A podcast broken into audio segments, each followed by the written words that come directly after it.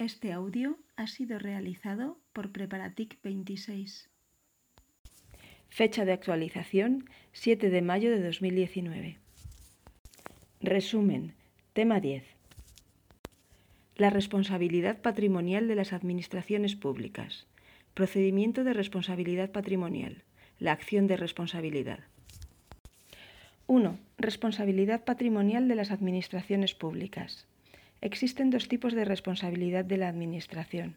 Contractual, derivada de su intervención en todo tipo de contratos, y extracontractual o civil, por los daños y perjuicios que su actividad pueda causar en los bienes y derechos de los particulares.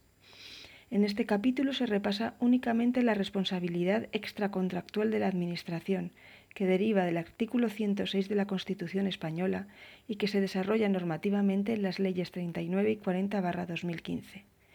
Esta última determina los principios de la responsabilidad patrimonial de la Administración, mientras que la Ley 39-2015 establece el procedimiento especial bajo el que se tramita.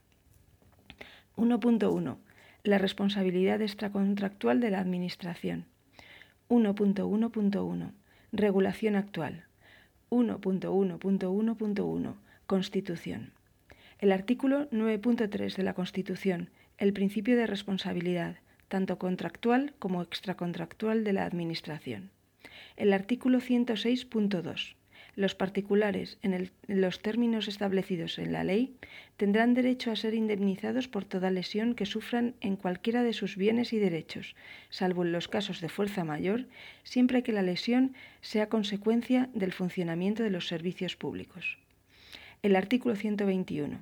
Los daños causados por error judicial, así como los que sean consecuencia del funcionamiento anormal de la Administración de Justicia, darán derecho a una indemnización a cargo del Estado, conforme a la ley. El punto 18 del apartado 1 del artículo 149 de la Constitución configura como competencia exclusiva del Estado la regulación jurídica del sistema de responsabilidad de todas las administraciones públicas. 1.1.1.2 Ley 39-2015 del Procedimiento Administrativo Común de las Administraciones Públicas. Deroga el Real Decreto 429-1993 por el que se aprueba el Reglamento de los Procedimientos de las Administraciones Públicas en materias de responsabilidad patrimonial. No se explica la responsabilidad patrimonial, principios, etc. Eso se incluye en la Ley 40-2015 no explica el procedimiento de responsabilidad patrimonial como tal, sino que se explica el procedimiento administrativo genérico y se incluyen las excepciones o aclaraciones pertinentes en los distintos apartados donde corresponda relativas al procedimiento de responsabilidad patrimonial. Exposición de motivos. El título cuarto de disposiciones sobre el procedimiento administrativo común se estructura en siete capítulos y entre sus principales novedades destaca que los anteriores procedimientos especiales sobre potestad sancionadora y responsabilidad patrimonial que la Ley 30-1992 de 26 de noviembre regulaba en títulos separados, ahora se han integrado como especialidades del procedimiento administrativo común. Este planteamiento responde a uno de los objetivos que persigue esta ley, la simplificación de los procedimientos administrativos y su integración como especialidades en el procedimiento administrativo común, contribuyendo así a aumentar la seguridad jurídica. De acuerdo con la sistemática seguida, los principios generales de la potestad sancionadora y de la responsabilidad patrimonial de las administraciones públicas, en cuanto que atañen a aspectos más orgánicos que procedimentales, se regulan en la Ley de Régimen Jurídico del Sector Público. 1.1.1.3 Ley 40-2015 de Régimen Jurídico del Sector Público. Título preliminar, capítulo cuarto, abre comillas, de la responsabilidad patrimonial de las administraciones públicas, cierra comillas regula en los artículos 32 a 35 la responsabilidad patrimonial de las administraciones públicas y en los artículos 36 y 37 la responsabilidad de autoridades y personal, personal al servicio de las administraciones públicas. Exposición de motivos. También se, se incorporan en este título los principios relativos al ejercicio de la potestad sancionadora y los que rigen la responsabilidad patrimonial de las administraciones públicas.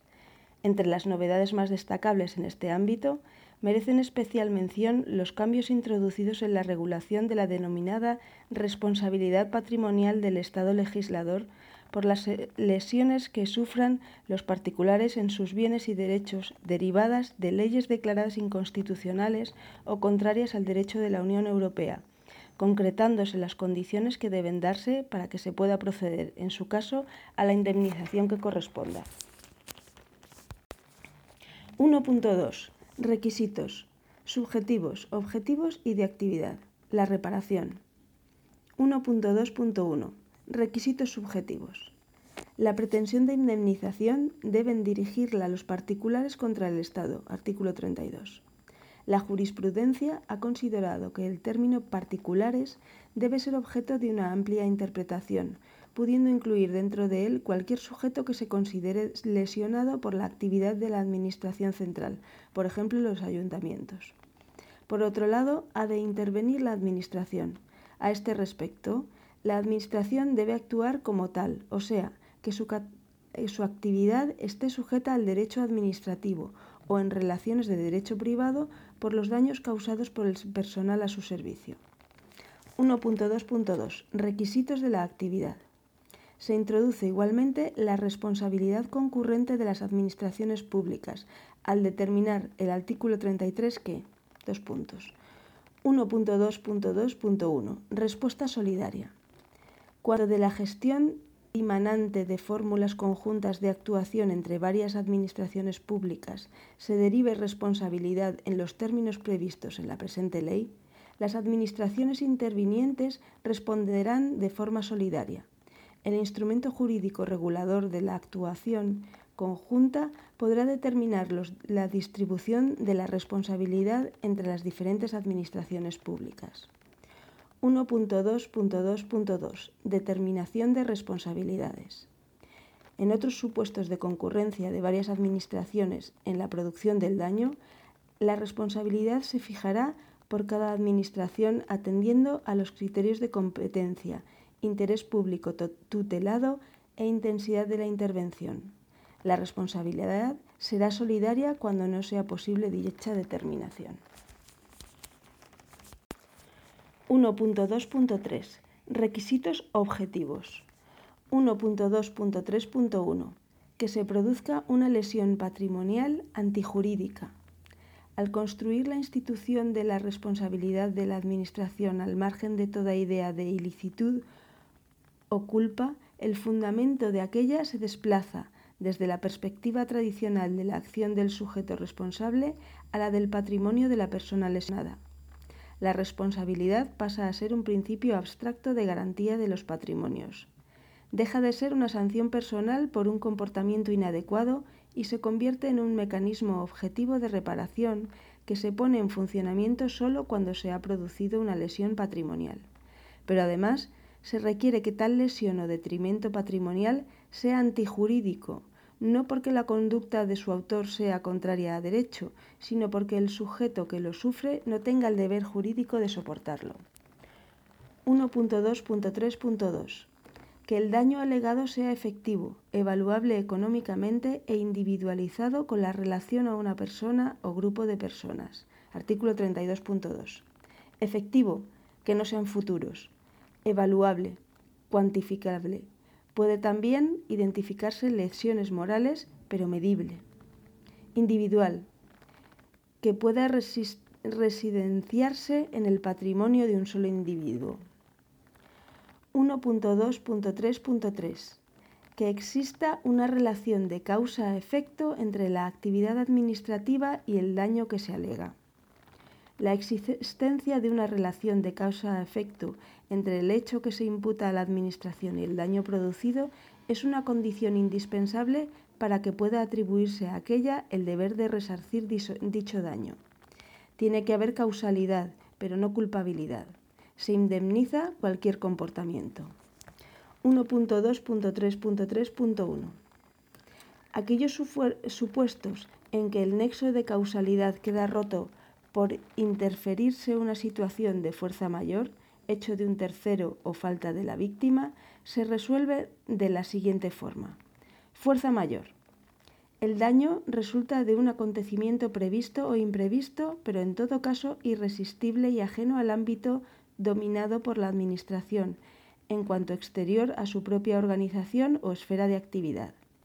Una vez probada su existencia, queda excluido el deber de reparar el daño.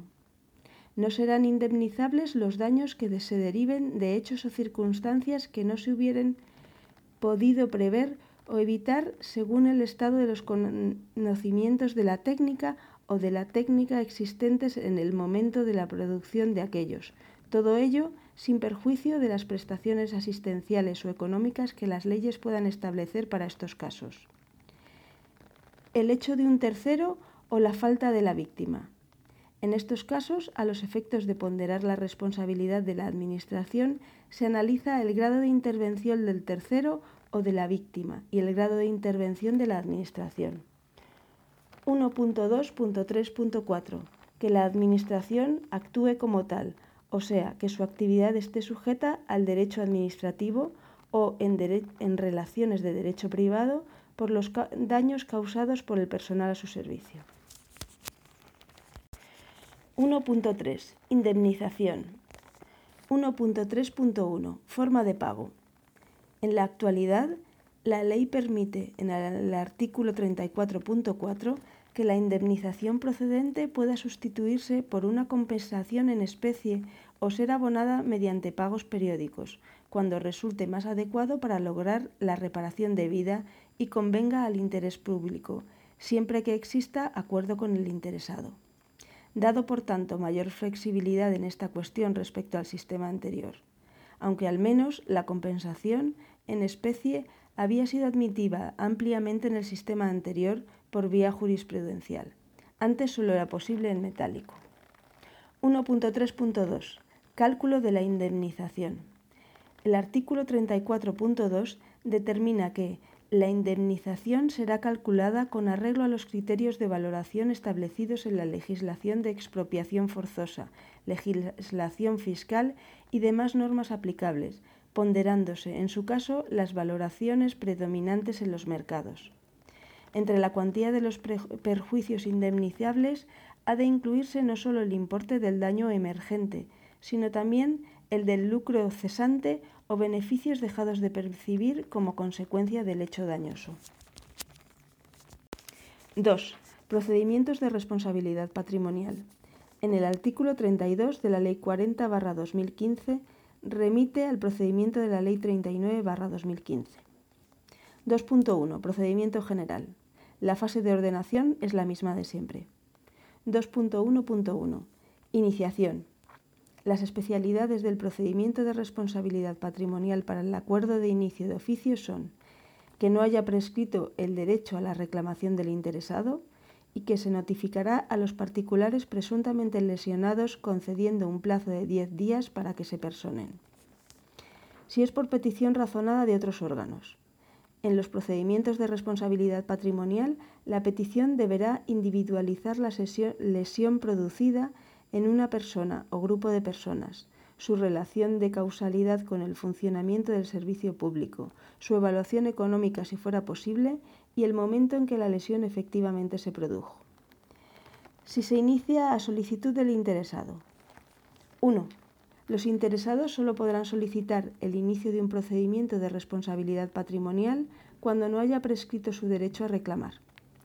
El derecho a reclamar prescribirá al año de producirse el hecho o el acto que motive la indemnización o se manifieste su efecto lesivo. En caso de daños de carácter físico o psíquico a las personas, el plazo empezará a computarse desde la curación o la determinación del alcance de las secuelas. En los casos en que proceda a reconocer derecho a indemnización por anulación en vía administrativa o contencioso administrativa de un acto o disposición de carácter general, el derecho a reclamar prescribirá al año de haberse notificado la resolución administrativa o la sentencia definitiva. En los casos de responsabilidad patrimonial a que se refiere el artículo 32, apartados 4 y 5 de la Ley de Régimen Jurídico del Sector Público, el derecho a reclamar prescribirá al año de la publicación en el Boletín Oficial del Estado o en el Diario Oficial de la Unión Europea, según el caso, de la sentencia que declare la inconstitucionalidad de la norma o su carácter contrario al derecho de la Unión Europea. 2. Además de lo previsto en el artículo 66, en la solicitud que realicen los interesados deberán especificar las lesiones producidas, la presunta relación de causalidad entre éstas y el funcionamiento del servicio público, la evaluación económica de la responsabilidad patrimonial si fuera posible y el momento en que la lesión efectivamente se produjo, e irá acompañada de cuantas alegaciones, documentos e informaciones se estimen oportunos y de la proposición de prueba, concretando los medios de que pretenda valerse el declarante. 2.1.2 Instrucción 2.1.2.1 Acuerdo indemnizatorio. En cualquier momento antes del trámite de audiencia, el órgano competente, a propuesta del instructor, puede acordar con el interesado la determinación convencional mediante acuerdo indemnizatorio y se simplificaría el procedimiento, pues pasaría directamente a la fase de dictamen del órgano consultivo si éste fuera perceptivo y se finalizaría el procedimiento. 2.1.2.2 Prueba. Se practicarán en el plazo de entre 10 y 30 días.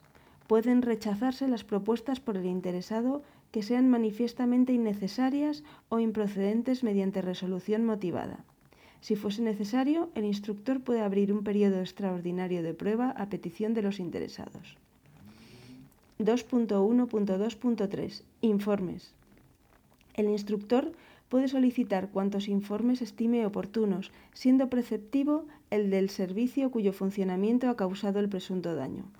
Los informes deben emitirse en el plazo de 10 días, salvo que se solicite su emisión en un plazo menor o mayor, que nunca será superior a un mes.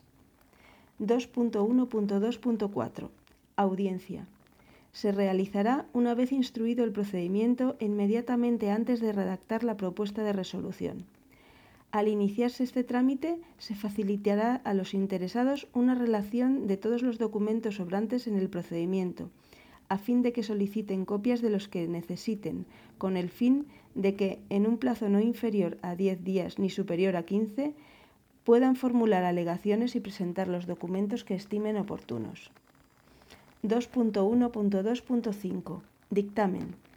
Una vez concluido el trámite de audiencia, se remitirá todo lo actuado junto con la propuesta de resolución o, en su caso, la propuesta de terminación convencional, según lo establecido en la Ley Orgánica del Consejo de Estado, a este órgano consultivo o, en su caso, al órgano consultivo de la comunidad autónoma.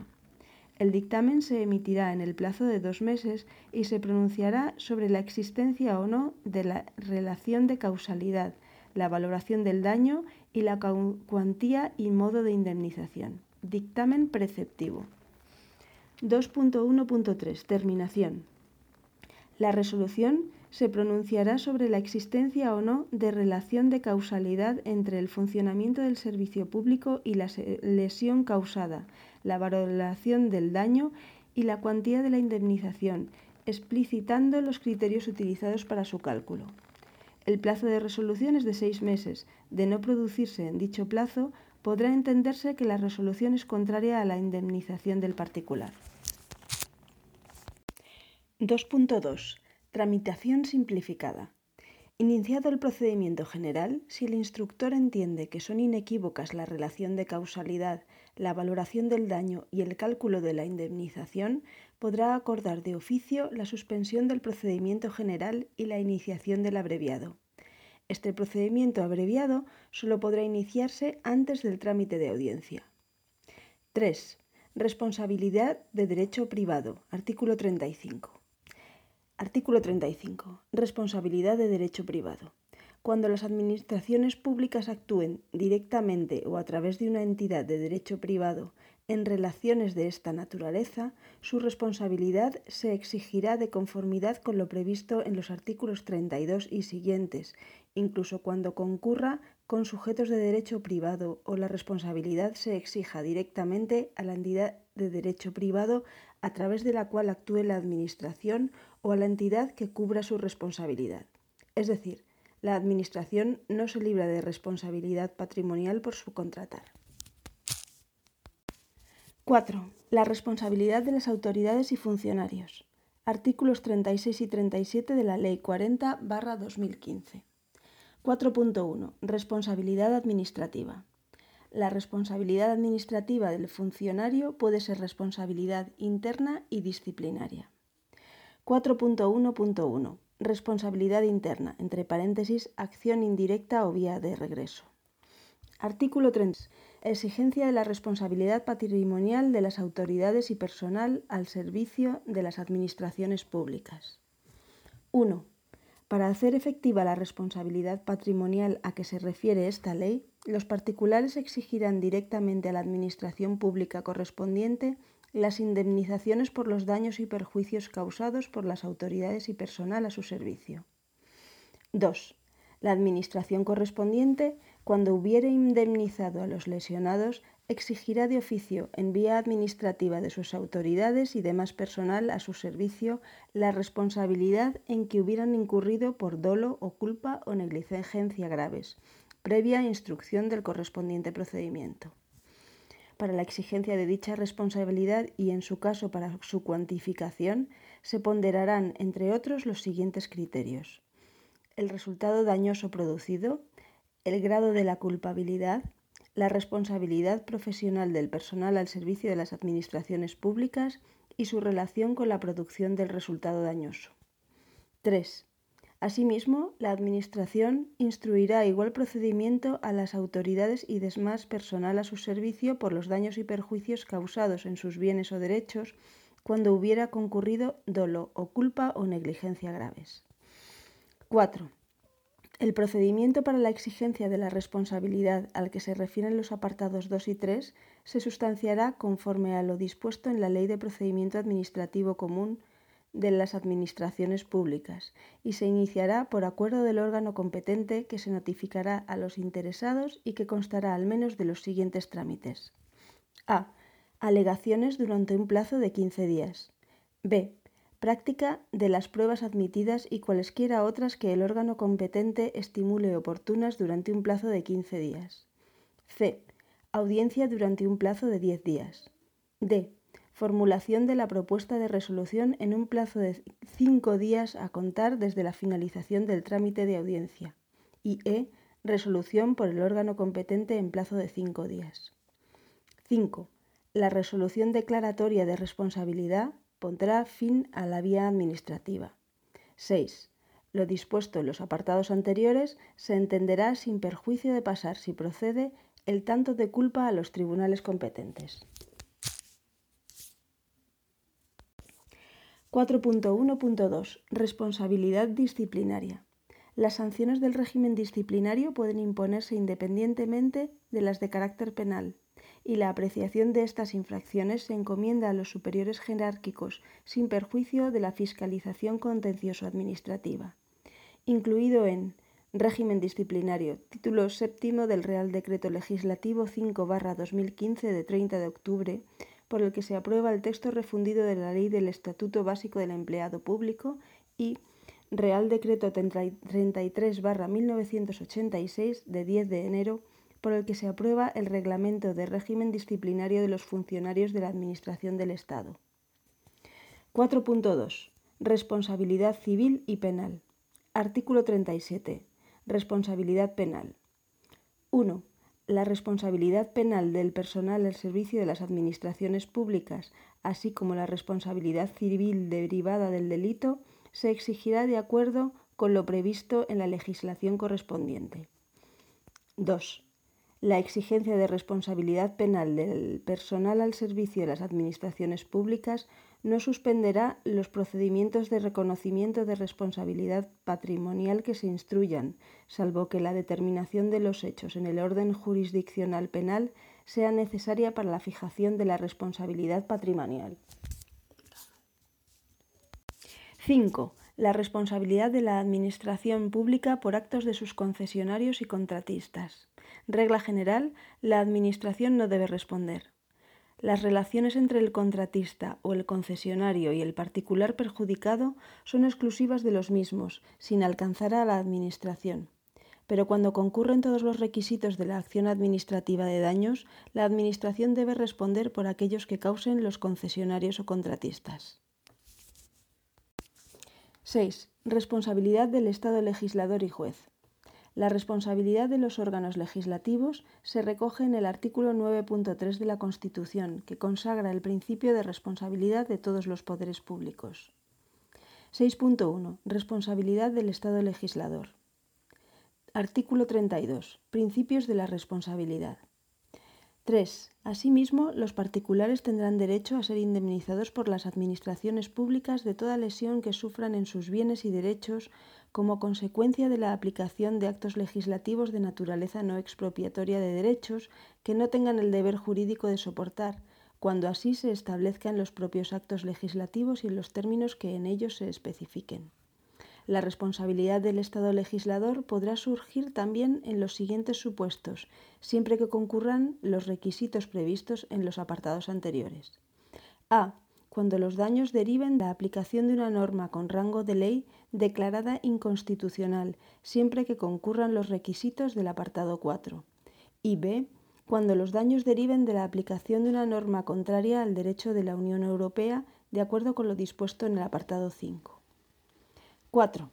Si la lesión es consecuencia de la aplicación de una norma con rango de ley declarada inconstitucional, procederá su indemnización cuando el particular haya obtenido, en cualquier instancia, sentencia firme desestimatoria de un recurso contra la actuación administrativa que ocasionó el daño, siempre que se hubiera alegado la inconstitucionalidad posteriormente declarada.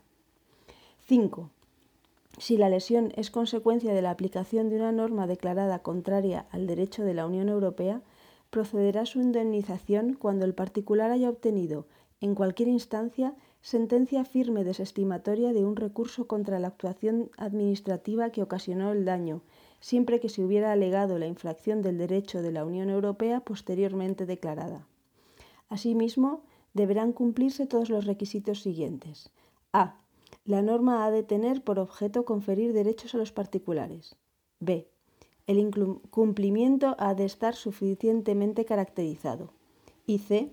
Ha de existir una relación de causalidad directa entre el incumplimiento de la obligación impuesta a la Administración responsable por el derecho de la Unión Europea y el daño sufrido por los particulares. 6. La sentencia que declare la inconstitucionalidad de la norma con rango de ley o declare el carácter de norma contraria al derecho de la Unión Europea, producirá efectos desde la fecha de su publicación en el Boletín Oficial del Estado o en el Diario Oficial de la Unión Europea, según el caso, salvo que en ella se establezca otra cosa. 6.2. Responsabilidad del Estado juez. Artículo 32. Principios de la responsabilidad. 7. La responsabilidad patrimonial del Estado por el funcionamiento de la Administración de Justicia se regirá por la Ley Orgánica 6-1985 de 1 de julio del Poder Judicial. 8.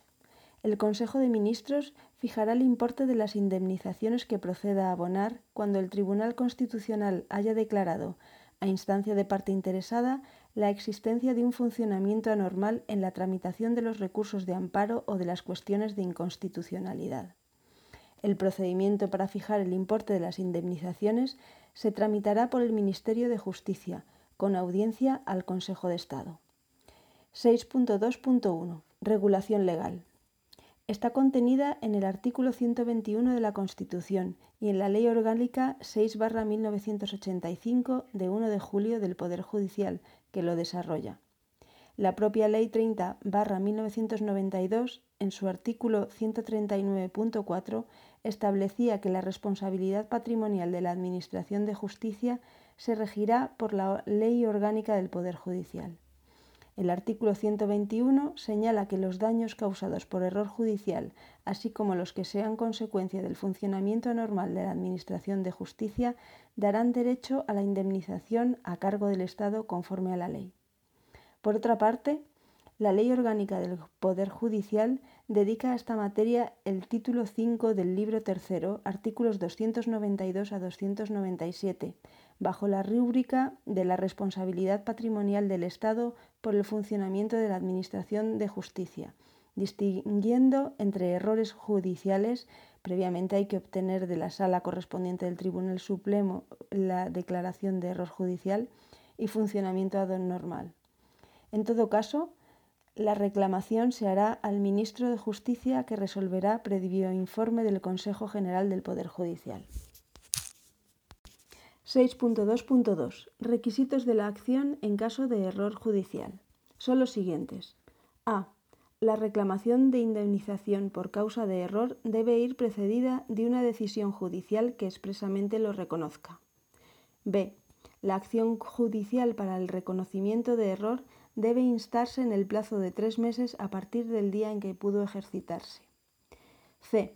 Será órgano competente para declaración del error judicial la sala del Tribunal Supremo correspondiente al mismo orden jurisdiccional que el órgano a quien se impute el error.